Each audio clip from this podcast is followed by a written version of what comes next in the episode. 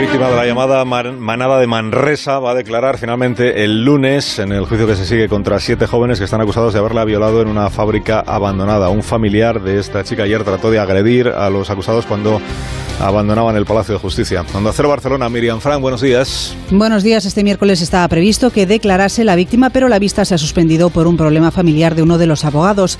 La tensión ha llegado al punto más álgido a la salida de la audiencia de Barcelona, cuando un tío de la joven ha intentado agredir a uno de los acusados por haberla violado en 2016 cuando tenía tan solo 14 años.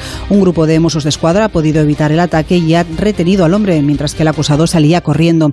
El juicio empezó el martes con la declaración de los acusados que negaron haber mantenido relaciones con la joven e incluso algunos aseguraron que ni siquiera la conocían. La Fiscalía pide para ellos penas de entre 10 y 12 años de prisión por un delito de abusos sexuales. Hoy está prevista una nueva sesión con la comparecencia de peritos, mientras que la víctima declarará el próximo lunes.